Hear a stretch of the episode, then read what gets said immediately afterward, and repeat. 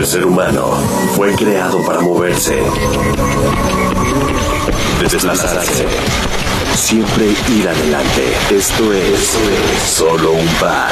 Solo un par. Sigue tu naturaleza. Solo un par.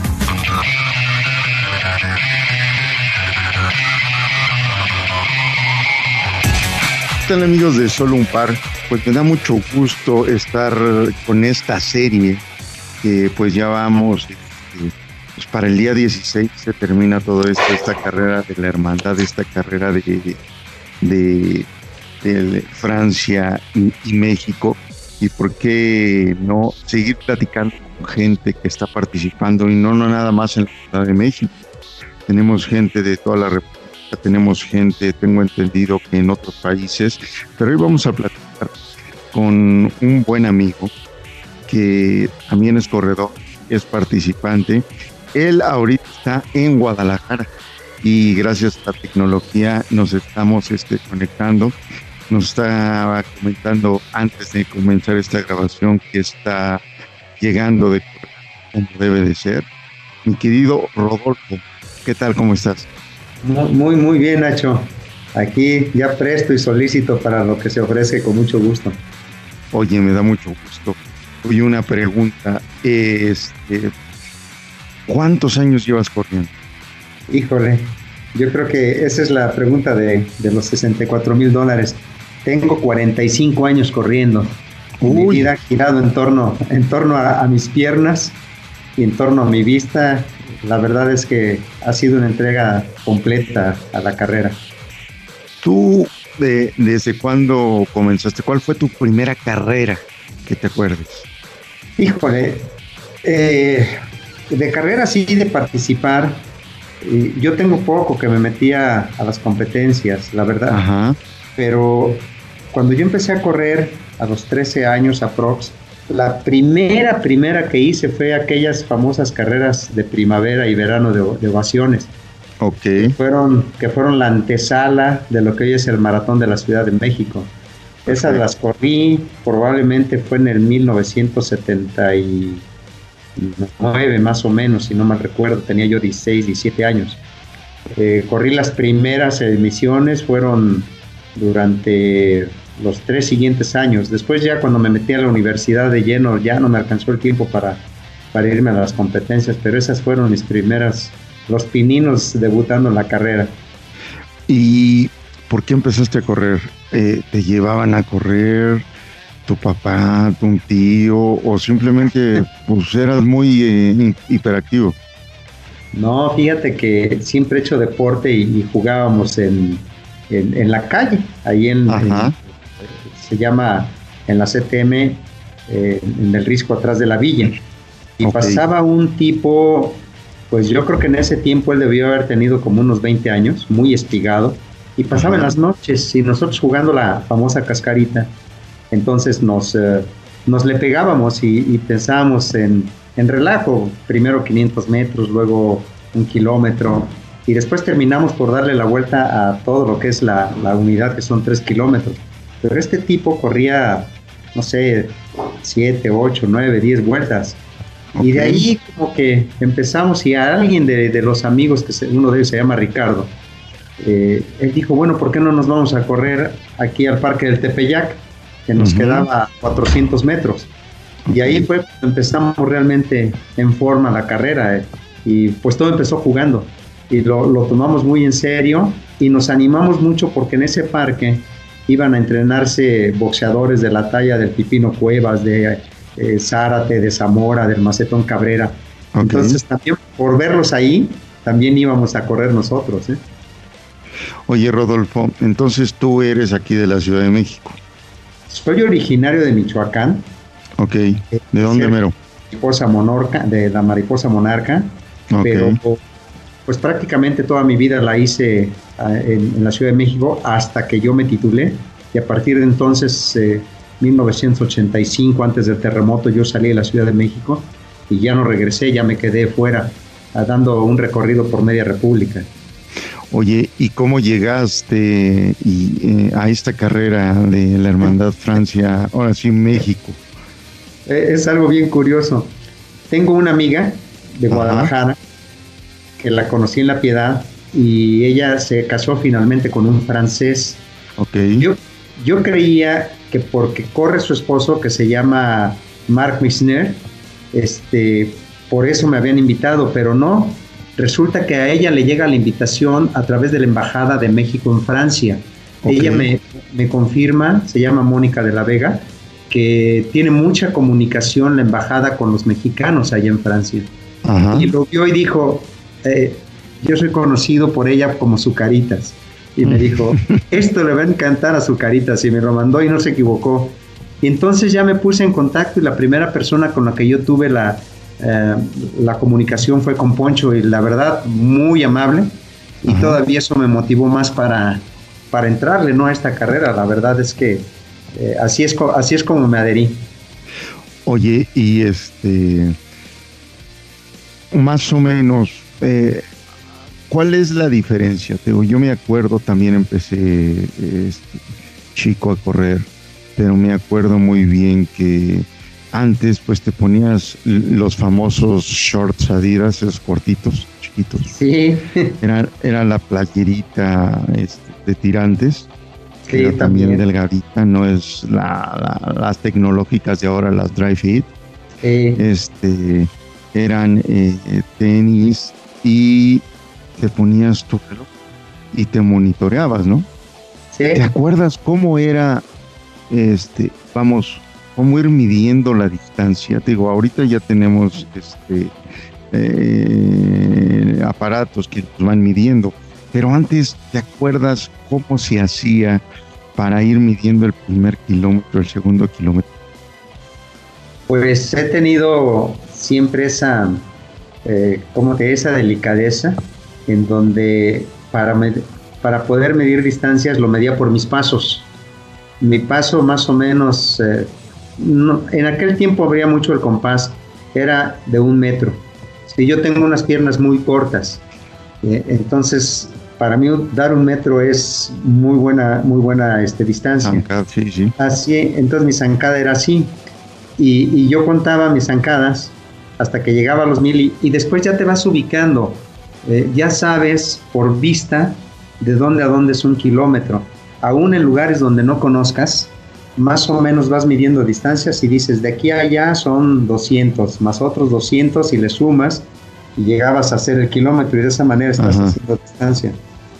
Y así fue como, como, como aprendí a medir las distancias, pero cuando ya empecé a viajar y medir distancias en, en camioneta, que tuve la fortuna de viajar por más de la mitad de la República Mexicana, entonces ahí también vas midiendo distancias y aprendes a, a medir con la vista. Y eso para mí se me dio muy fácil, ¿no? Mucho, muy fácil. Y bueno, ahora con los con los elementos que tenemos de tecnología, pues ni te preocupas, ¿no? Oye, a ver, cuéntame. Eh, tienes ya 45 años corriendo. Eh, ¿Cuánto tú tienes proyectado correr cada semana?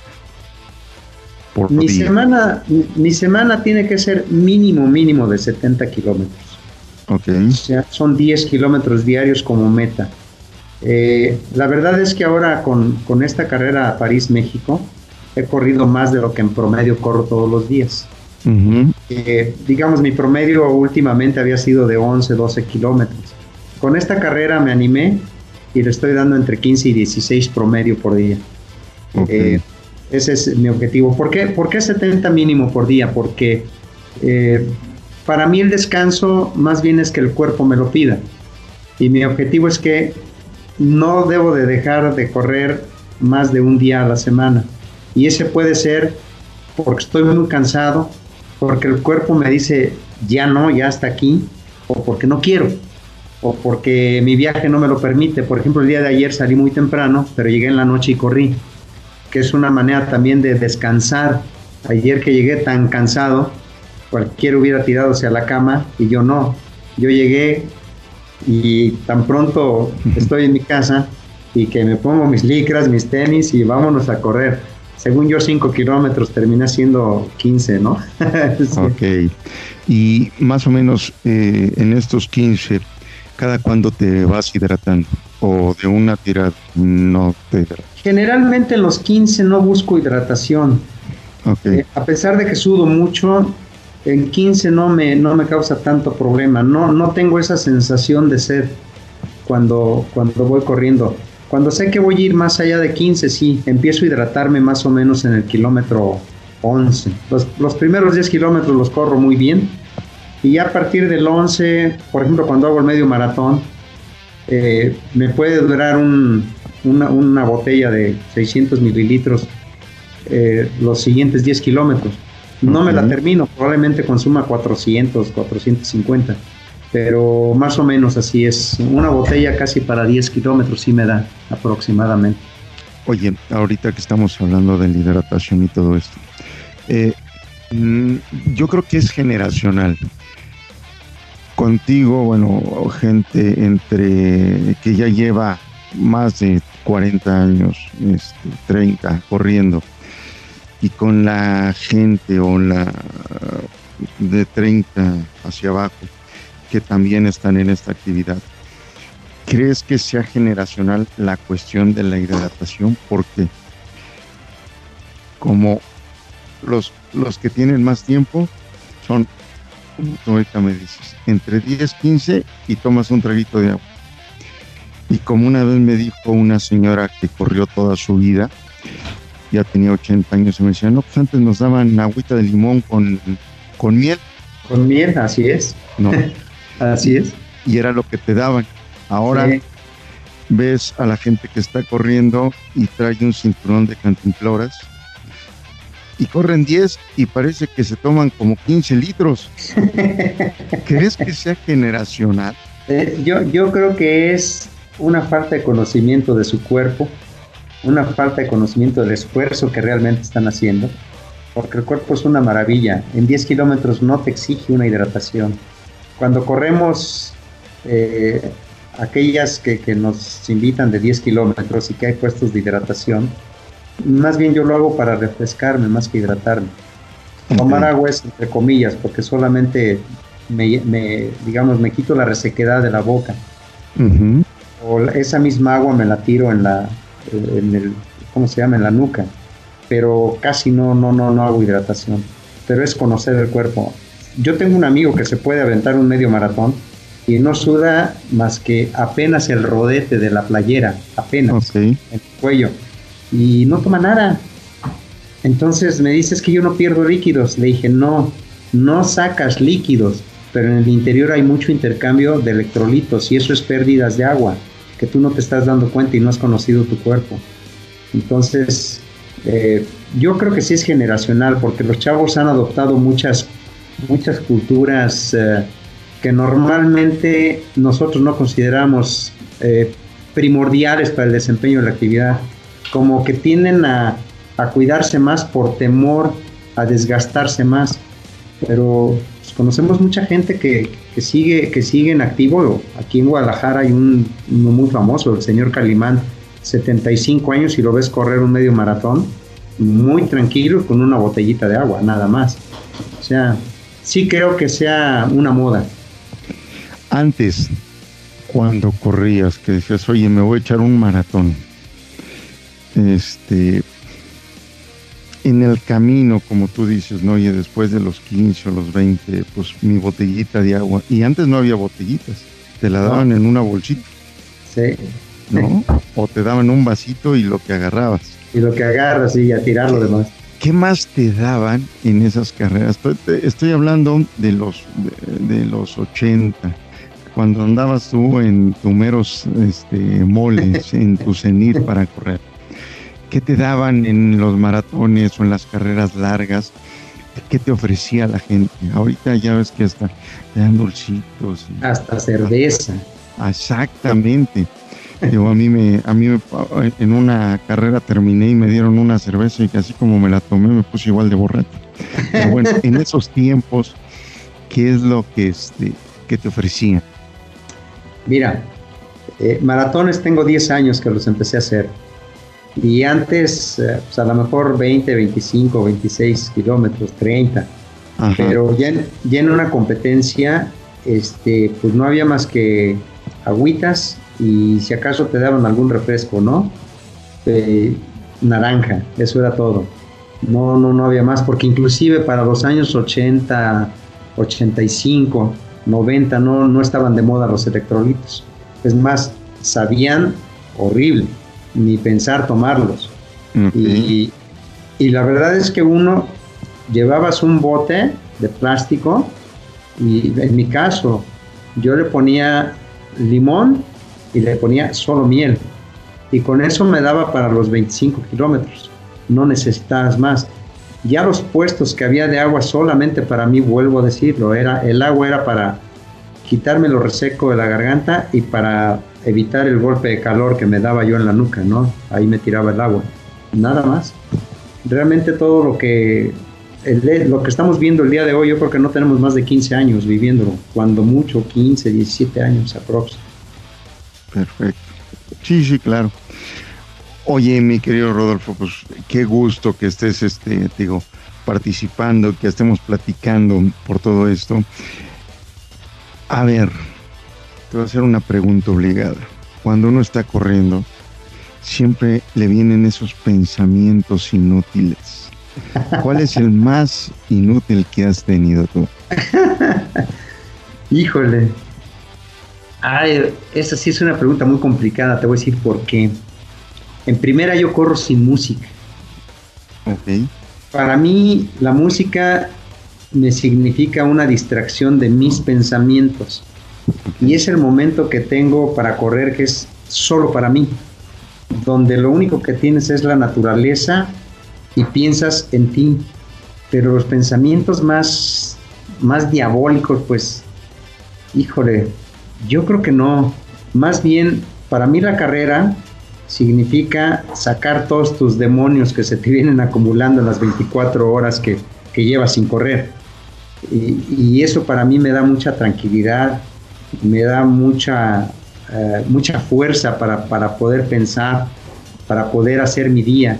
Yo sin, la carrera en la mañana me siento, me siento débil, física y mentalmente. Entonces yo creo que es al revés. Eh, llego para sacar todo lo que se me acumuló del día anterior, positivos y negativos, ¿no? Y de esa manera me permite tener un día mejor. Porque así decirte que tengo un pensamiento diabólico o, temerario parece que tenga que sacar ahí o que se me ocurra. No, no, no, no, no. Afortunadamente no se me, no se me han venido. Oye, pues qué bien. Eh, mi querido Rodolfo, de esta carrera, tú que, has estado viendo, eh, vamos, nosotros nos basamos en, ver nada más los números, ¿no? La distancia. ¿Tú cómo has percibido a la gente? En general percibo mucha motivación, mucho involucramiento, incluso gente que, que se ha lesionado, conozco dos, y que se han salido con pues con todo el dolor del corazón, yo creo que más el dolor del corazón que, el dolor físico de la lesión, porque pues ya no, ya no pudieron aportar para esta causa. Eh, veo que hay una competencia, porque se nota cómo vamos subiendo en las posiciones, pero para mí esto no es una competencia, para mí esto es una colaboración, porque desde el primer momento que se dice carrera París-México, donde vamos a acumular kilómetros, esto es como tus relaciones en la vida, ¿qué importa si tú pones el 90% y el otro el 10%, el objetivo es llegar a la meta. Entonces creo que en general el concepto es todos queremos llegar a la meta y queremos llegar lo antes posible.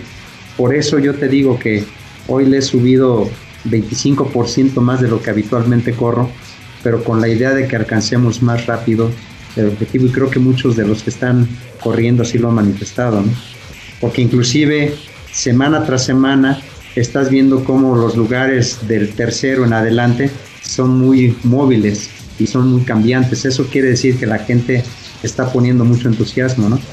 También te vas abajo en la tabla, porque no solamente hay que ver arriba, ves abajo y para mí hay gente que no corría y que por el solo hecho de querer aportar a la causa está corriendo. Entonces hay una motivación. Eh, esto es en el, en el, lado de la carrera que veo, pero por, por el otro lado de el humanista, eh, he tenido la, digamos, eh, la decisión de tener contacto personal con alguno de los corredores y pues me he encontrado con gente maravillosa, ¿no? Que, que hace cosas extraordinarias fuera de la, de la carrera en su vida y que pues es una razón más para poder tener una admiración por ellos. Para mí una gente que corre, porque estoy muy metido en este medio, es, no me importa si corre 100 metros o 20 kilómetros o 30. Para mí es una persona que se debe de admirar porque no todo el mundo está dispuesto a correr porque sí, porque mucha gente nos dice que estamos locos. Y la verdad es que yo sí estoy loco, pero no quiero curarme de esta locura al final de cuentas, ¿no? Pues, mi querido Rodolfo, muchísimas gracias. Todavía nos faltan algunos días para seguir aquí, este, pues corriendo. Y pues, pues el último mensaje que le quieras dar a, toda la gente, para los que están desmotivando o los que este, están viendo esta competencia ya un poquito más bravos, como tú dices, ¿no? Este, ya como competencia. ¿Tú qué les dirías? Mira, la competencia es, es una reacción natural y una, y una actividad natural del ser humano. Siempre, siempre a cualquier cosa que entremos, inconsciente o conscientemente estamos compitiendo. Eso no lo vamos a quitar de nuestra esencia. Qué bueno que existe porque es una manera de demostrar que siempre queremos más y más. Eh, aquellos que, que, por cuestiones de lesiones se salieron y ya no han podido regresar, pero tienen toda la intención, pues realmente que mantengan ese ánimo muy en alto para, para poder integrarse y no importa que sea el último día y en ese día eh, adicionen un kilómetro, cuenta y son parte del logro que todos hemos hecho. Y por el otro lado es eh, mirar toda esta competencia o, todo este, o toda, esta, eh, toda esta actividad como, como un objetivo común y seguir aportando. Si yo puedo aportar más kilómetros, lo voy a hacer. Y no importa que, que yo sea de los que menos estoy teniendo, si hay gente que tiene acumulados el día de hoy a, lo mejor 50 kilómetros, si ellos le ponen otros 10 kilómetros, están aportando con, con respecto a su desempeño, están aportando el 20% más en un, en un periodo más corto. Entonces, que se miren de esa manera, de que cada paso que den es un esfuerzo más, pero además es un compromiso más, no solamente para esta, para esta carrera, sino es un compromiso más para su desarrollo de los siguientes días, porque eh, actividades como esta lo que hacen es motivarte para que cada día estés comprometiendo contigo, midiéndote contigo, porque esa es la única manera en la que creces. Yo no veo cuánto corre el de arriba, yo veo cuánto estoy corriendo y de qué manera me voy acercando a los objetivos que me voy poniendo cada vez más y más y más. Yo les diría eso. Pues mi querido Rodolfo, muchísimas gracias. Te mando un abrazo hasta Guadalajara y que falten muchísimos, muchísimos kilómetros y que nos encontremos en este camino. Ya, igualmente, y muchas gracias. La verdad es que pues aprovecho, ya te conocí, aunque sea por la, por la forma virtual, pero yo sí espero que en la primera oportunidad que tenga de estar en la Ciudad de México, conocer personalmente a más de uno de los que están metidos en este grupo. Así es un grupo maravilloso. Y, y, a todos los que estamos inscritos, me parece que ahora quedamos como 140 aproximadamente, pues también les mando un gran abrazo y una felicitación por todas las aportaciones en kilómetros que están haciendo y en actitudes de vida que están presentando ante este objetivo que todos tenemos y la vamos a lograr muy rápido la vamos a hacer muy bien. Muchas gracias. Muchas gracias amigos de Solo un Par. Esta es una entrega más de la carrera fraterna entre Francia y México. Ya casi llegamos. Otra Vez, ya casi, ya casi. Pues continuamos, muchas gracias y hasta luego, Rodolfo Marín. Que estés bien, hasta luego. Hasta luego, Nacho. Hasta luego todos mis corredores del grupo. El ser humano fue creado para moverse desplazarse. Siempre ir adelante. Esto es, solo un par. Solo un par. Sigue tu naturaleza. Solo un par.